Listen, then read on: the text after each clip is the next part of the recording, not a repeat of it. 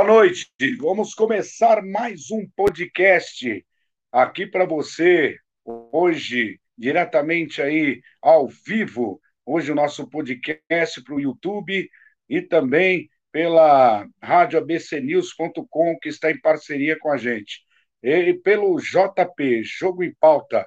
Hoje o nosso podcast está recheado com entrevista bem especial. Eu quero dar um abraço, um beijo especial hoje para o Dia das Crianças, para todas as crianças aí, filhas de jogadores, as crianças que estão é, aí com o papai, nos ouvindo, nos assistindo pelo YouTube. Quero mandar um grande beijo para você. Você que está ao vivo comigo, você acompanha também pela radiobcnews.com e também acompanha pelo Jogo em Pauta, o YouTube, né? Um link do YouTube tá, vai estar aí para você quando você estiver aí com a gente ao vivo.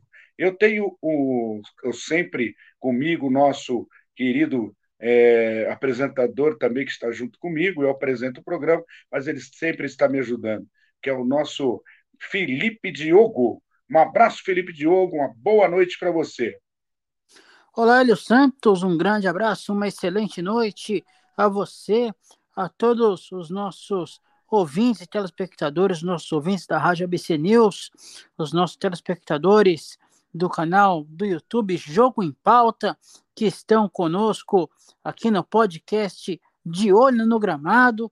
E hoje, uma quarta-feira especial, como você já bem colocou, Dia das Crianças, também Dia da Padroeira do Brasil, Nossa Senhora Aparecida. E hoje, um dia que tem um, primeiro jogo especial, hein, Hélio? Jogo, primeiro jogo da final aí da Copa do Brasil, reunindo os dois times aí de com as maiores torcidas, Corinthians e Flamengo hoje, hein? É, hoje um time, dois timaços aí vão disputar o primeiro jogo da final, né? Ah, o jogo de, de volta, né? De, de volta, de volta, né, Felipe? Ainda tem um jogo. O jogo de volta é dia de... 19. Isso, jogo de ida, né? Jogo de Esse ida é, de hoje, ida. né? Isso é o de ida, que vai ser aqui no, no estádio na Neoquímica Arena, entre Corinthians e Flamengo, né? Logo mais às 9h45, né? Ah, nós vamos estar aí até as 21 horas. Não vamos, Arbitragem é, do senhor Braulio Machado de Santa Catarina.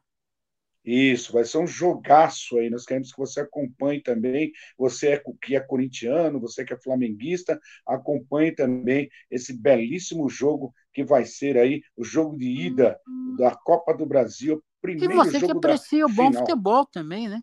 É lógico, né? Quem aprecia o bom futebol, quem já está sempre de olho no gramado, junto com nossa programação, sabe que nós passamos tudo aqui do, do esporte bretão, que é o futebol, né? E hoje, sem mais delongas, né, Felipe?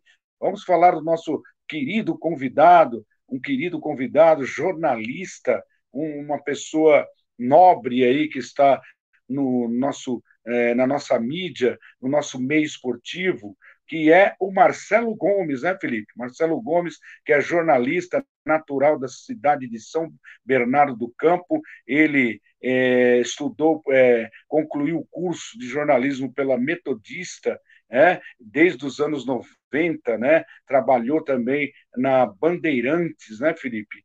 É, foi editor de TV, trabalhou também com rádio, um, um excelente aí é, entrevistado que nós vamos entrevistar agora, a partir de agora, aqui no nosso De Olho no Gramado. É, Marcelo Gomes, você já está com a gente, Marcelo? Marcelo daqui a pouco está entrando. Felipe, fale aí mais sobre o Marcelo, pessoal é, que não conhece o Marcelo Gomes ainda, poder saber aqui no nosso podcast De Olho no Gramado. Marcelo Gomes, um, um grande companheiro, daqui a pouquinho está com a gente aí, né? Uh, vamos ver se ele já nos escuta. Não, eu já chamei ele aqui, Acho ele não está tá. ainda.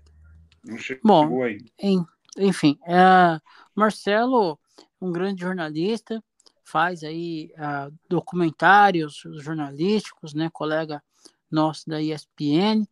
Uh, fez um documentário recentemente aí sobre os 100 anos do rádio, né, cinco matérias muito especiais, né, assim, com reportagens, é um jornalista é, documentarista, tem uma carreira brilhante aí o Marcelo e tem muita coisa para acrescentar aí as de vivências, né, da, da carreira do, do Marcelo aí, com certeza vai nosso ouvinte, telespectador que está conosco aí, vai gostar muito aí de ouvir as experiências do mundo do jornalismo, jornalismo esportivo, para você que está pensando em entrar, né, tantas pessoas que nos ouvem, que pensam em entrar para o jornalismo esportivo, com certeza vai curtir muito essa entrevista. E olha que bacana, já está se preparando aí para a nossa entrevista, o nosso querido convidado de hoje, entrevistado de hoje, o Marcelo Gomes. Tudo prontinho aí, Marcelo? Ele está se ajustando lá. E o nosso programa é ao vivo, amigo. Viu, amigo? Nosso programa é ao vivo, então o programa ao vivo é assim mesmo. Mas o Marcelo já está se ajustando lá para poder é, a gente começar a nossa entrevista da noite de hoje aqui no podcast De Olho no Gramado. Tá tudo bem aí, Marcelo? Tá ouvindo a gente direitinho aí?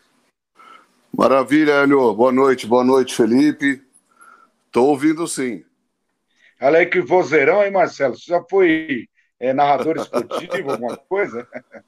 Não, não, eu acho que eu, é a idade que está chegando. E acho que eu fumei muito também, coisa que se deve fazer até uns seis anos é. atrás e, a, e prejudicou minha voz. Marcelo, fale mais sobre você aí para os nossos ouvintes e telespectadores que curtem o nosso De Olho no Gramado. O De Olho no Gramado é um podcast que foi criado aí para todos, né? os jornalistas, esportistas, jogadores de futebol. A gente já teve várias entrevistas aqui, viu, Marcelo? Pessoas influentes aí do futebol, né? Do, dos Jogos Paralímpicos. Do jornalismo. É, já. Jornalismo, né, Felipe? Felipe está comigo aqui desde quando estreou o nosso De Olho no Gramado. Felipe, você, eu deixo você à vontade para fazer a primeira pergunta aí para o nosso entrevistado de hoje, Marcelo Gomes, jornalista do ESPN. Bom, Marcelo, primeiro uma honra mais uma vez estar falando com você. Agradeço a sua gentileza, sua atenção aqui com o nosso podcast de Olho no Gramado. Uh, fala um pouco do seu início de carreira, suas dificuldades, né, para os nossos ouvintes, telespectadores que estão nos ouvindo. Ah, boa noite, Felipe. A honra é toda minha, né? Te conheci aí uns três, quatro anos, né? mais ou menos, é, com o projeto do Ricardinho, Futebol de Cinco. Fiquei admirado assim com a sua capacidade né, de, de exercer a profissão assim, para provando para muitas pessoas que a deficiência ela não ela não é um limite para absolutamente nada na vida da gente, muito pelo contrário, né? Rapaz, assim, eu. Ultrapassa tenho... limites, né, Marcelo? É, a gente tra... limite, né? É, é, eu tô vivendo muito Verdade. isso, porque eu tô, porque eu tô perdendo a visão também, né? Eu tenho retinose pigmentar. E daquela época para cá, minha visão caiu muito, já perdi um olho. Eu tenho um olho direito que eu tenho 10% de visão para longe, 30 para perto, ainda consigo escrever no computador, consigo decupar as minhas reportagens, enfim. Estou tentando lidar com isso, tenho muito que aprender, principalmente com o Felipe nesse, nesse quesito aí também, né? Cara, eu comecei assim, eu sempre fui muito apaixonado por televisão, né, e por futebol e esporte em geral, né? Eu sempre fui praticante de judô com 5 anos de idade, entrei no judô. É, achei que por um determinado momento eu ia levar o judô para minha vida, mesmo profissional. Vários amigos meus levaram. Um deles é o Tenório, né? Antônio Tenório. Grande Tenório. É e é lá do Volkswagen Clube lá de São Bernardo. E aí teve uma época, com 16 anos mais ou menos, eu me machuquei. E aí falei, pô, cara, eu preciso trabalhar. Comecei a trabalhar, mas desde criança eu sempre fui muito ligado à televisão. Eu, gostava também muito de ouvir rádio. Meu sonho, na verdade, era trabalhar com o Fiore Geliotti, na Rádio Bandeirantes, como sonho de muita gente, né? Mas eu era muito vidrado em televisão e analisar o que, que era aquilo, o que, que tinha, como que era uma edição, como que era um corte, como que trabalhava o áudio, né? E isso me levou né, é, a entrar na faculdade de rádio e TV na Metodista em 1990 E no mesmo ano eu já fiz um teste para um estágio na TV Bandeirantes, tive a sorte de cair. Eu cheguei lá pedindo para trabalhar com Fiore Giliotti na Rádio Bandeirantes, mas uh, na época a psicóloga que fazia a seleção ela falou: Marcelo, só tenho vaga no show do esporte com o Luciano do Vale. Você quer ou não quer? Falei, porra. E aí fui trabalhar no show do esporte em 1990. O Luciano do Vale era o diretor de esportes, Jair Soares era o chefe de redação. E aí a gente tinha uma equipe maravilhosa de repórteres, o Gilson Ribeiro, é, da Atena, é, cara, vários assim, Olivério Júnior, Tata Muniz, enfim, é, o nosso querido Eli, Eli Coimbra, que faleceu também, né? E ali eu comecei como foca e fui indo, fui fa fazendo produção, né? Assistente de produção, carreguei muita fita, que na época tinha fitas, né? Pro SEDOC, para levar para a fitoteca que a gente chamava e trazia. Eu era o peão de levar fitas. E fui ali na redação. Sou da redação de uma época que todo mundo era muito mais louco em todos os sentidos e ousados do que hoje em dia a gente se vê, né? Eu lamento a, a, não a gente não ter a mesma ousadia e acredito que seja um benefício não ter tantos loucos, porque na minha época o editor de texto pedia é, uma cachaça às seis e meia da manhã para começar a escrever o, o jornal. Ele pedia para o office boy, ó, lá para mim a cachaçinha para começar a escrever o jornal, né?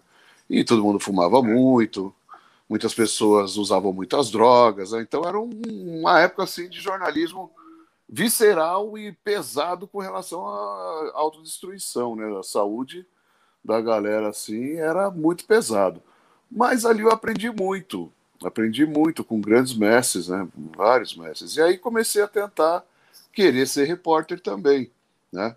Fui para o vídeo em 92, 93, 94, 95.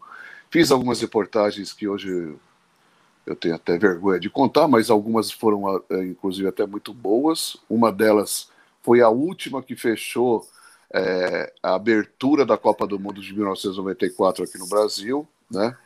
Que eu, que eu, que eu, faria, que eu fazia uma comparação com as crianças que nunca tinham visto o, visto o Brasil ser campeão. Eu também não tinha visto em 70, porque eu tinha um ano de idade só, né? Então, como que era essa distância de 24 anos sem o título, que está acontecendo agora quase de novo, né? É muito tempo sem o título. Então eu fui indo, fui indo e, e virei jornalista esportivo Go, sempre gostei muito, sempre fui do futebol, gostava muito, até eu virar jornalista esportivo. Depois eu desencantei bastante. Sempre fui muito corintiano, de ir ao estádio até o brasileiro de 90, que eu acompanhei tudo do Corinthians aqui em São Paulo. Mas aí, quando eu virei jornalista esportivo, eu, sinceramente, eu acho até bonito quem vira jornalista esportivo por causa do futebol que é uma linha muito tênue também, né? Ah, eu, eu sou palmeirense, eu quero, meu sonho é entrar para ser setorista do Palmeiras. Eu acho que não é legal, ou de qualquer outro time, né? Eu acho que o, o, jornalismo é uma missão, o jornalismo é muito mais amplo do que você ser apenas setorista, apesar de respeitar muito esse lado aí. Mas eu não tenho assim, eu comecei a ver que o, o futebol profissional, ele não precisa muito de mim. Eu talvez precise mais dele para sobreviver, porque hoje em dia só se fala em futebol. Mas eu sempre fui um devoto dos esportes olímpicos. Então sempre fui um cara de buscar é, contar a história do atleta, do atletismo, do boxe, que são aqueles caras realmente que precisam de visibilidade, né? Mas acabei me especializando em futebol também. Mas hoje eu sigo uma linha de um cara que, no início dos anos 2000, final dos anos 90, começou a fazer muito trabalho da memória do esporte, que é o Milton Neves, né? Que a gente até gravou um documentário agora com ele recentemente, 100 anos do rádio, um dos personagens foi ele, um cara que eu admiro muito por ter essa coisa, preocupação com a memória do esporte, ter a preocupação de lidar com o jornalismo, uma forma de atender a sociedade, ajudar as pessoas, né? Mas discordo de tudo que ele fala de política, o que ele pensa de política, o que ele fala da. da, da... Porque o Milton ficou muito rico e ele não. Sinceramente, hoje eu acho que ele não. Ele não tem acesso à realidade do Brasil, né? Mas isso daí é um outro caso. Eu acho que eu falei muito aí, Felipe. Você me desculpa, viu? Não, tranquilo, viu, Marcelo? Marcelo, é, eu também trabalhei na TV Bandeirantes na época do show do esporte, né? Eu trabalhei na parte técnica, eu fui, eu entrei como cabo man, depois trabalhei como cameraman, conheci o Elia Júnior, conheci aquela grande equipe de esporte que era liderada pelo Luciano do Vale, viu? Sou feliz por ter trabalhado naquela época. Era a época que tinha o Bolinha, e o show do Bolinha, o clube do Bolinha. É, é nossa, eu fiz grandes amigos lá, até hoje eu tenho amigos. O Elia Júnior era muito meu amigo, me dava muita carona de carro até a Estação da Luz, né? Saía lá da Band, longe pra caramba. É, conheci o Luciano do Vale, o Silvio Luiz. Eu conheci praticamente as feras, né?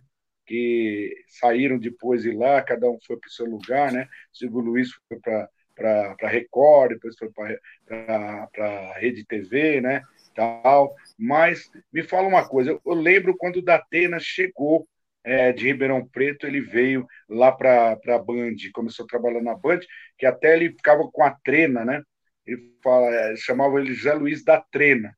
Então, é, o Zé Luiz da Trena era bacana você conviver com ele, era no começo, quando você conheceu, porque hoje parece o pessoal fala hoje que ele é meio malão, né? Meio mala, né? Ficou meio sabe, uhum. assim, imponente.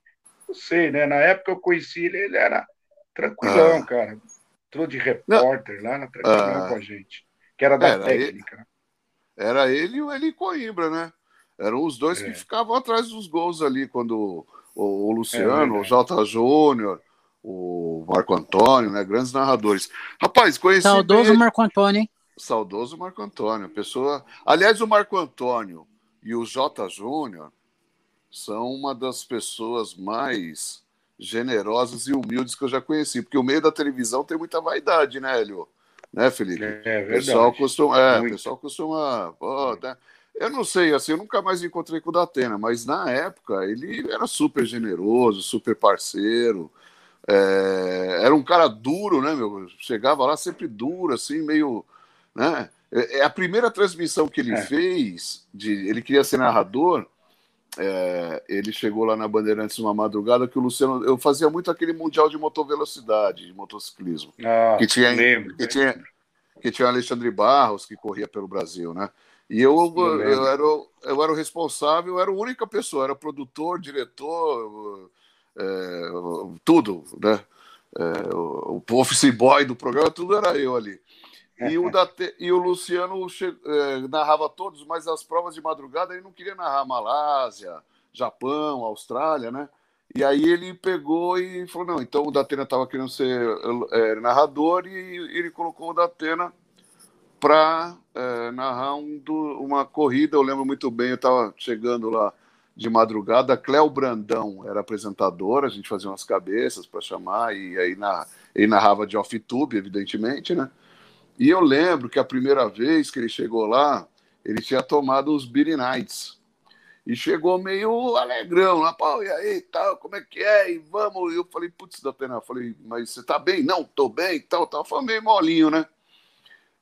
E aí eu lembro que eu peguei e saí correndo para comprar Guaraná para ele. Falei, não, toma um Guaraná aí para dar uma, né?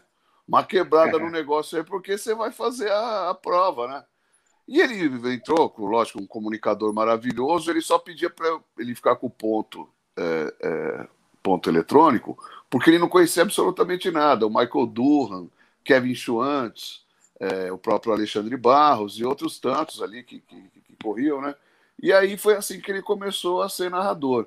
É, acho que se passaram aí, depois em 97, 96, eu lembro que eu saí da Bandeirantes, Aí fui montar um negócio, um comércio que não deu certo, aí eu tentei voltar para o mercado de trabalho, e eu fui na Record e deixei uma cartinha feita à mão para ele, ó, oh, Datena, aqui é o Marcelo Gomes, por favor, cara, tô pô, passando por problema, né, que eu não estou trabalhando, estou com duas filhas pequenas, tal, não sei o quê. Ele nunca me respondeu. E aí, desde lá até aqui, eu não sei se ele como eu não posso falar assim o que que eu assim eu não gosto do estilo né da, da, não gosto Sinceramente, eu não gosto. Eu respeito, mas não gosto. Uh, e, o envolvimento político também, eu acho que assim completamente desnecessário, sabe? Eu acho que assim ele tem muita capacidade intelectual e de produção, assim, para fazer as coisas. E eu não, o programa dele, uma vez eu até tentei, eu falei, uma hora eu vou pegar, começar a assistir inteiro e vou tentar fazer uma pesquisa. Quantas vezes o programa dele fala em morte? Entendeu? É ah, verdade. Cara, eu, eu, sinceramente, eu não gostaria de ficar rico vivendo da, desse tipo de assunto, não. Não teria cabeça, ele tem, parabéns para ele. Ô, Marcelo, Olha, Marcelo, e... vou falar uma coisa para você. Só um pouco, só um minutinho só, Felipe é, pelo que eu estou ouvindo aqui pela sua voz, que eu tinha, logo na abertura, eu tinha falado que assistiu o vozeirão, a sua Sim. voz lembra legal o, o, Luciano do Vale, viu, cara? Tava aqui, eu sou um cara que. Já pensou? Não, não sei, não sei o, o meu colega é, Felipe, de, Felipe Diogo aí, mas eu, tô, eu, eu tenho assim, consigo assimilar muitas vozes, né? A é, sua voz me bom. lembra, porque eu trabalhei com ele, né? Trabalhei com ele, é... ele direto, ele brincava muito com a gente, né? O, inclusive o Silvio Luiz dava um tapinha no rosto dele, chamava ele de seu bolacha, né? Ó, oh, seu Era bolacha. Era bolacha. É, alguns chamavam ele de. É, alguns chamavam é. ele de Deus quando ele chegava na TV. Deus chegou aí, olha que absurdo, né? Mas ele, na época, ele era o Deus do, do, do, do, jornalismo. Da... Cara, eu posso confessar, estou confessando algumas coisas aqui que eu nunca falei nada para ninguém. Isso daí pode dar algum problema, mas enfim, como Não, eu gosto muito nosso... do já conhecia muito o Felipe e agora estou conhecendo você, eu acho que é importante esse tipo de, esse tipo de bastidor de história. Cara, ele quase foi meu sogro. É mesmo? É, sim, senhor. Era uma época Luciano? que eu também era. É, era uma Luciano época do Vale? Sim, senhor.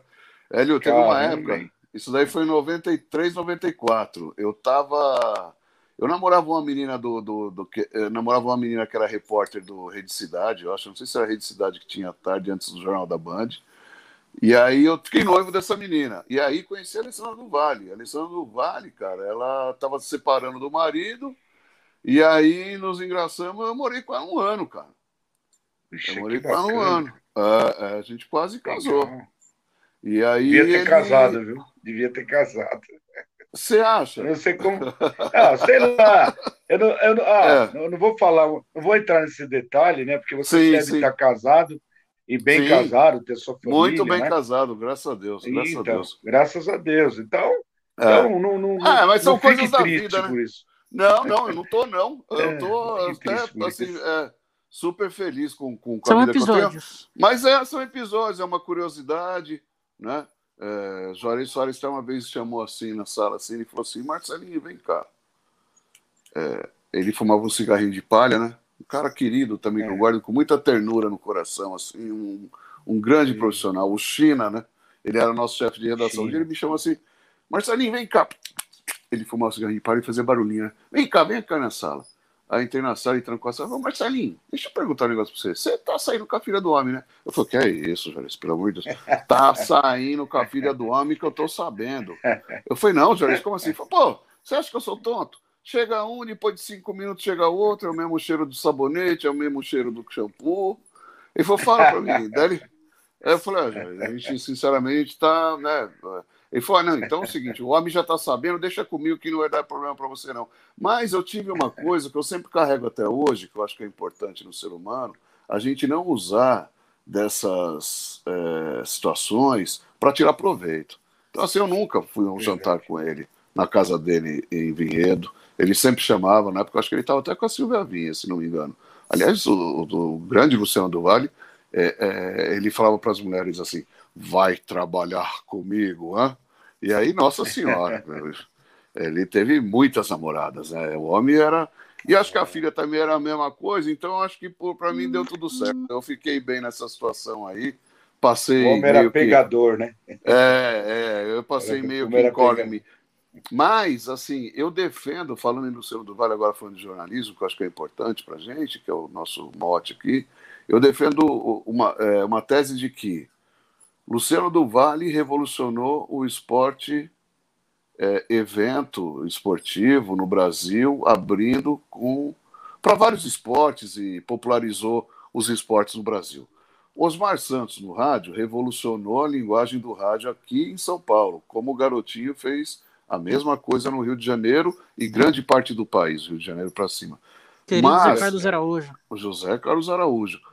Mas o José Trajano ele trouxe para o jornal, esse eu tenho, eu carrego com muito orgulho ter trabalhado junto durante é, 14 anos, 16 anos a gente trabalhou junto, e 13 deles ele como diretor de esportes da ESPN. O Zé Trajano trouxe a inteligência, a sabedoria, a cultura, a música, a, eu acho que a reflexão para dentro do esporte, não só do futebol, e também democratizando todos os esportes na ESPN que ele dirigiu até 2012. Então, gostaria de falar desses três grandes é, homens da comunicação, dos quais dois, o Luciano e o Trajano, tive a oportunidade de trabalhar, e hoje eu tenho o, o Osmar Santos como um grande amigo, depois do documentário que a gente fez sobre a vida dele, que eu recomendo para quem puder buscar. É só digitar no Google Vai, garotinho, que a vida é sua. Vai, garotinho, que a vida é sua. E ESPN, aí vai assistir um, um documentário que, modéstia à parte, não foi, mas por causa da história dele, e ali ele transformou a minha vida também, o Osmar Santos, porque ali eu comecei em 2015 a, a entender e assumir a, essa questão da deficiência que estava sendo me afetando cada vez mais e ele fez eu enxergar literalmente que, é, apesar de qualquer tipo de deficiência, a vida da gente segue e a gente tem que contemplar a vida da melhor forma.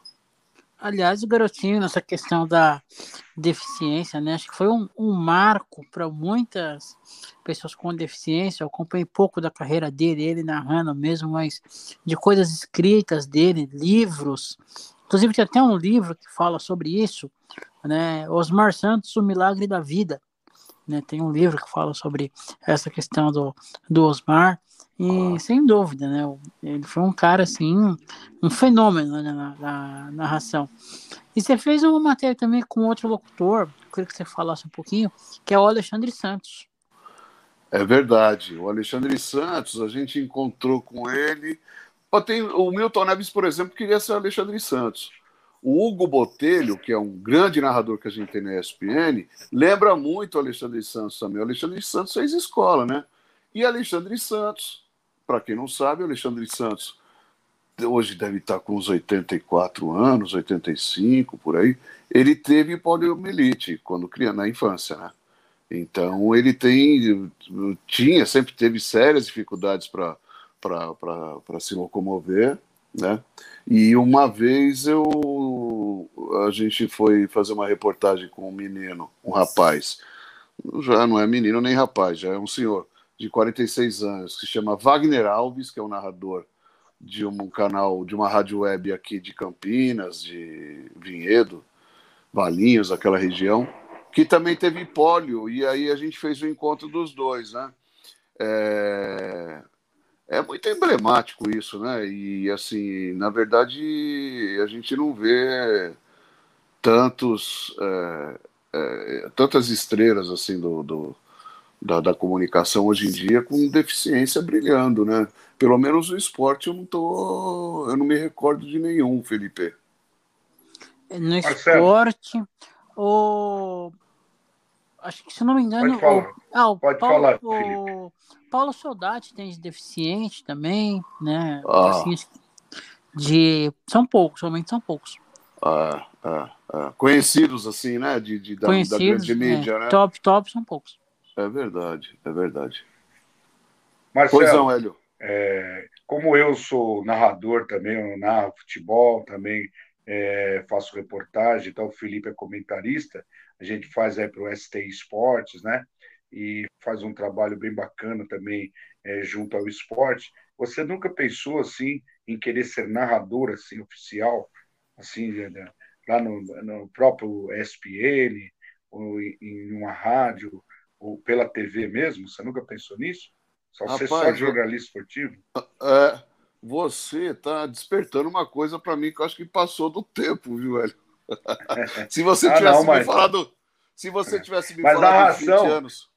É. Mas narração nunca passa do tempo, depende do. É. Tem caras então, aí com 50, 60 é anos que narram é brilhantemente. É verdade. Então, eu assim, eu nunca pensei, porque eu acho o seguinte: é, tem que ter muito talento, né?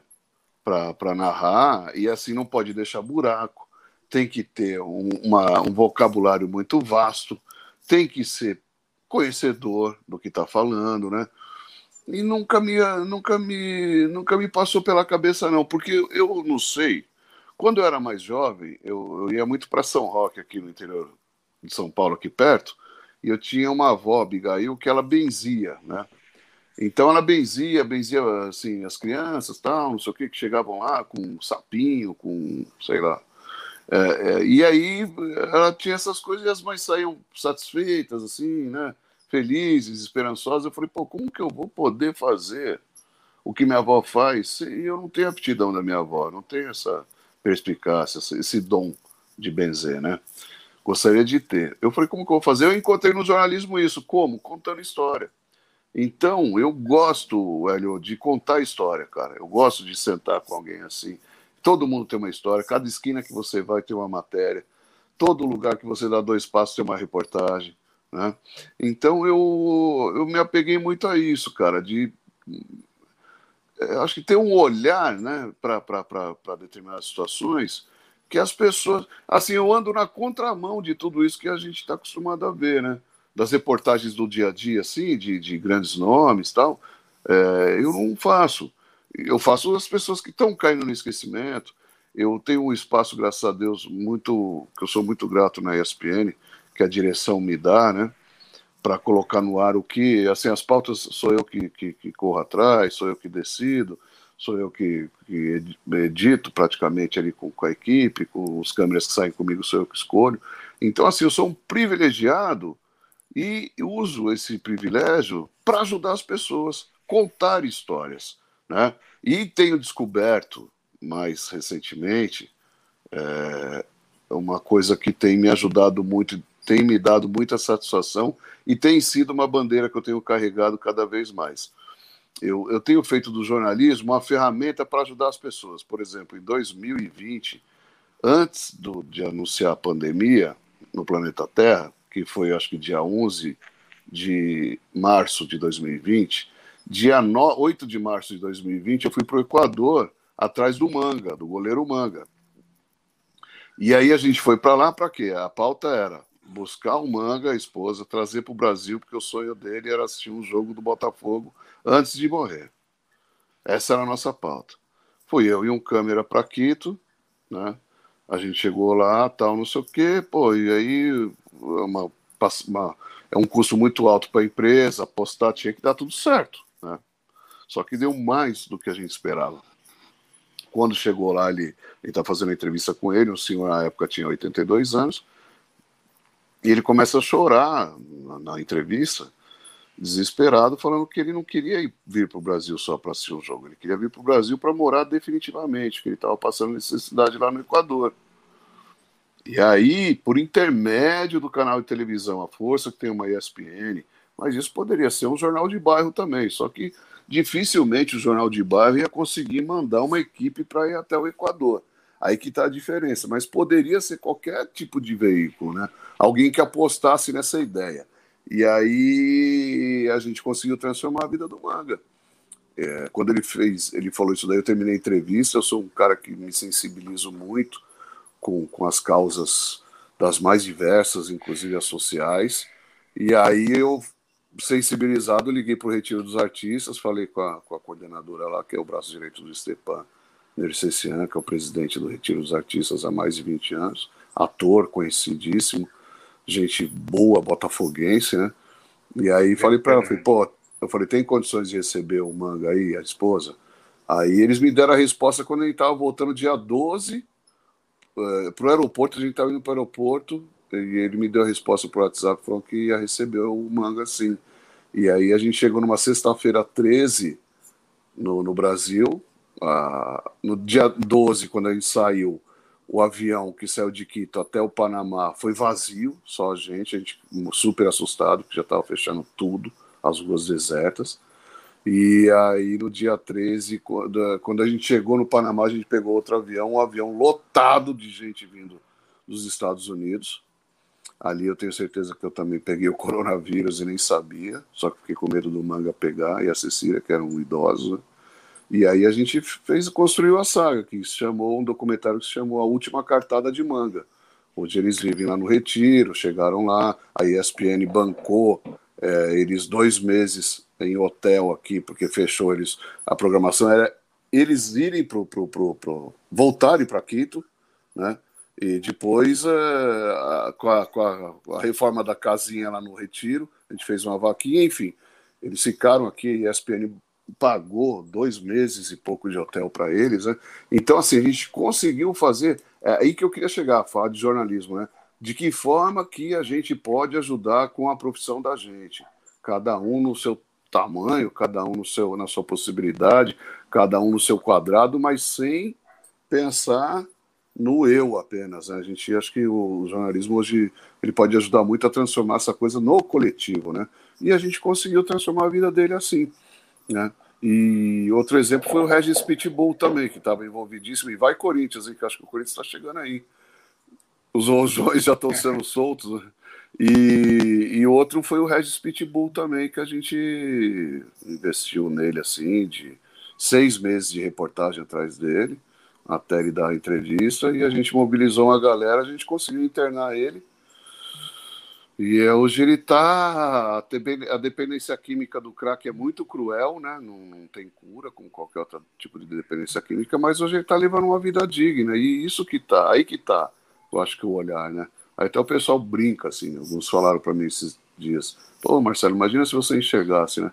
Eu falei, cara, você pode ter certeza que se eu, se eu enxergasse, eu não faria essas reportagens que eu tenho feito nos últimos meses, nos últimos anos, porque tem aflorado muito a sensibilidade. E é a coisa também de. de, de, de é, não é o compromisso, mas é o desafio que é feito para que eu possa mostrar que eu tenho qualidade, que eu tenho capacidade, que eu tenho é, condições de, de, de fazer algo que ev eventualmente alguém que enxerga perfeitamente com os dois olhos não consegue. E isso tem é sido meio muito... o tato, né, Marcelo? Acho que sim, viu, Felipe? Eu acho que sim. Aumenta, aumenta tudo, né? Assim, no meu caso, Felipe, tem sido complicado porque, como é uma doença progressiva, né? Então eu, é um luto quase mensal, né? Toda a gente vai vendo, vai caindo mais, vai caindo mais.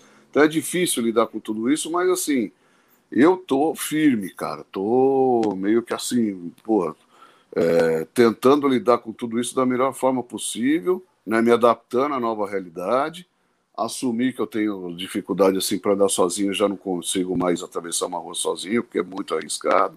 Então estou fazendo as coisas. E, enquanto a vida, o Osmar Santos fala, ele perdeu 14 centímetros de massa encefálica, perdeu movimento, de, de, de, um lado do corpo, perdeu a principal ferramenta que é a voz, né? que é da onde ele tirava o sustento dele, onde ele era é, é, fantástico como profissional, para adorar a vida. Ele fala Deus, Deus, vida. Né? E outra coisa, ele como ser humano é tão fantástico. Eu não sei se vocês tiveram oportunidade de alguma vez estar com ele, né, depois do acidente. Ele, como ser humano, hoje, não precisa nem falar muita coisa, ele só de olhar para você e colocar a mão no seu ombro, você já aprende tanta coisa, sabe? Você já e tá pinta valor... maravilhosamente. Aliás. Maravilhosamente bem. Eu defendo a tese que ali embaixo o pai dele, o seu Romeu, assim, quando ele está pintando, sabe? Que parece uma entidade, né? Eu não estou querendo falar de, de religião, pelo amor de Deus, cada um tem a sua, mas eu vejo assim que é a mesma coisa que o narrador, assim. O Pedro Ernesto fala que quando ele vai começar a narrar lá no Sul, para ele assim, putz, bum, baixa. O garotinho uma vez falou que estava com dor de dente insuportável abriu a jornada, pum, narrou, narrou, narrou. Quando chegou no intervalo, veio e voltou a dor de dente. Então tem coisa assim que realmente, na profissão, né, a pessoa ela tem um, uma coisa assim, acho que sobrenatural, um dom que é, vai além da, da capacidade de a gente enxergar o, o que está o que tá acontecendo, né?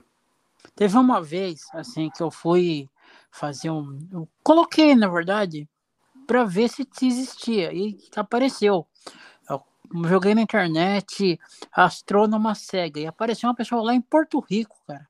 Olha aí. E aí apareceu uma pessoa lá em Porto Rico. Eu comecei a peregrinação para achar a pessoa. E liguei na época para o Instituto Marcos Pontes, Marcos Pontes também não conhecia. Aí o professor da USP achou para mim, professor Jacques Lebini. achou para mim Wanda Dias Mercedes, lá de Porto Rico. E na época ninguém conhecia. Era assim, uma coisa que ninguém nem, nem sabia. Perguntava nas rádios, nas. Falei, meu, se quer achar, fala primeiro, porque ninguém, ninguém Olha, sabia Felipe, que existia. Felipe, se você for pesquisar em todos os, os meios, esporte, tudo, sempre tem uma pessoa deficiente visual que é fantástica. Eu já vi Sim. músicos deficientes visuais, músico tecladista, músico violonista, nossa, que são fora de Sim, sim. Da nossa área, da nossa área, é, eu conheci agora recentemente é, o Marcos Vini... É... Putz, grilo. É... Marco Aurélio? Marco Aurélio, visão. Marco Aurélio de Carvalho. Meu querido professor Marco Aurélio. Então, grande rapaz. Grande é, mestre. Então, ele tem baixíssima visão, né, Felipe? E ele participou Só do documentário. É, ele participou do documentário que a gente fez o Garotinho. E aí, pô, o pessoal contou a história dele que ele foi setorista do Flamengo no, na Rádio Globo durante anos. Depois até virar chefe da Rádio Globo no Rio, chefe da Rádio Globo aqui em São Paulo. É um professor de rádio maravilhoso na FAAP e tudo mais, né? Então, na Unir, dizer... me deu aula na Unir, União Inclusão em Redes e Rádio. Então, olha que maravilha, né? Então, acho que tem vida, né? Dá para fazer sim as coisas, dá para a gente. Lógico. Apre... É, o conhecimento Lógico. independe de, de, de, alguém que enxerga, alguém que não. E tem uma outra não, tese tem... que eu devo. Sim, desculpa. Tem pessoas também, Marcelo, tem pessoas também que, por ela ter alguma deficiência, ela para ela, ela pensa que acabou a vida. Mas não é assim. Ah. Se a pessoa ah. se entregar em qualquer Sim. meio, qualquer ramo da vida, aí ela vai ter depressão, ela vai se acabar aos poucos, né? Sim, Até vai sim. definhando, né? Mas sim, as pessoas que já têm a capacidade, aí não vê a deficiência como um problema, ela fica o dobro, ela fica fantástica o dobro. Ela, ah. ela, ela se sobrepõe a quem tem visão boa, a quem tem tudo, tudo normal. Ela se sobrepõe. É, a mente é muito poderosa, né? Ô Marcelo, desses documentários que você fez, os 100 anos do rádio, você pensa em transformar isso em audiobook? Rapaz, eu, eu não pensei nisso. Você também está me dando uma ótima ideia, Felipe. Eu não sei. Depois você me ensina direitinho como que a gente possa, pode fazer isso daí que eu vou tentar levar isso daí lá para a direção do canal, lá no SPN. A gente tem lutado, inclusive, lá, e uh, confesso que com a pandemia isso ficou um pouco mais escanteado, a gente tentar colocar audiodescrição lá, sabe? Em tudo, assim, né?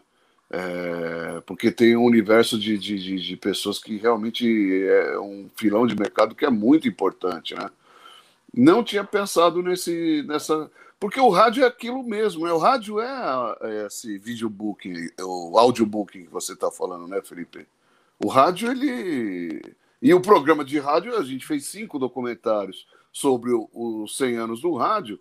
Eu acho que seria uma ideia maravilhosa. Uma ideia maravilhosa mesmo. Como diz ah, meu amigo Marcos, o rádio faz história. É verdade. Marcelo, é, estamos quase estourando o nosso tempo. É, foi muito boa a sua participação, uma maravilha de participação. Obrigado. Eu queria deixar aqui o meu carinho por você, pelo seu trabalho, pelo seu Obrigado. esforço profissional. Foi um prazer ter essa entrevista com você. E foi bacana que você ficou solto, pôde contar tudo a respeito do seu trabalho, a respeito da, a respeito da sua experiência jornalística, Sim. que é muito importante. Muita gente que não sabia, não te conhecia, está te conhecendo. Está vendo é que você é uma pessoa fora de série, além de um grande profissional, entendeu? Então, deixa muito aqui meu um forte abraço para você, né? Como a gente fala no esporte, forte abraço para você. Oh. O meu, o Felipe vai mandar o dele aí. E que, queremos contar mais vezes com você aqui no nosso humilde podcast. É isso, o então... pessoal gosta, o pessoal gosta muito aí do nosso trabalho. É, imagino. E eu também gostei muito. Para mim foi uma honra, é uma honra estar aqui com vocês. Né? O que eu puder passar é sempre importante, que não é só a gente que passa, é uma troca, a gente está sempre aprendendo também, né? E espero voltar outras vezes sim. E desculpa se eu falei alguma besteira aí de alguma, é, alguma coisa assim que de repente as pessoas não estão acostumadas a ouvir, mas eu, sinceramente, eu sou muito espontâneo. E, e você fala de as pessoas não conhecer, realmente a gente, é, com 32 anos de carreira, eu nunca tive essa, essa ambição, sabe, é, de querer aparecer, de querer estar. Tá... Não, eu acho que assim, na minha profissão, quem tem que aparecer são, são os entrevistados, né? Então, por isso é, que a gente está sempre por isso que a gente está sempre por trás das câmeras ali e tal, não sei o quê. Né? E, e eu acho que tem que aparecer. A estrela do, do, negócio são sempre os entrevistados. Obrigado a você mais uma vez pelo convite. Obrigado, Felipe Diogo, querido amigo, do qual tenho uma consideração, uma admiração muito grande. E na próxima estaremos juntos. Obrigado, Marcelo. Tá um grande abraço a você. Uma excelente noite.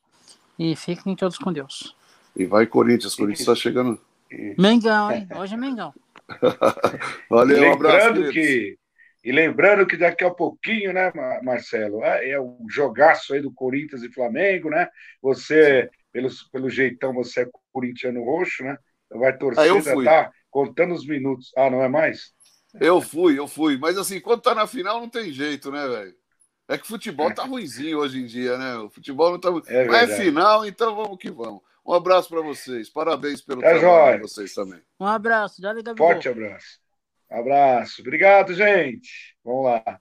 Valeu, gente. Aí, esse foi mais um podcast nosso. E vocês estão ligados aí. Daqui a pouquinho, Corinthians e Flamengo. Daqui a pouquinho aí, ao vivo, às 21h45.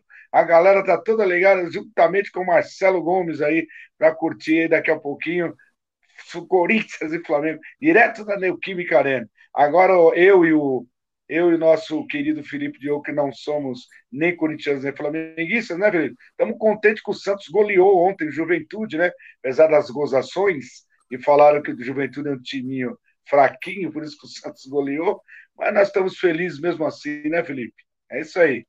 Forte abraço para vocês e até lá! Até lá, Felipe. Obrigado aí por mais uma participação sua. E até lá para mais um podcast de Olho no Gramado. Valeu, gente!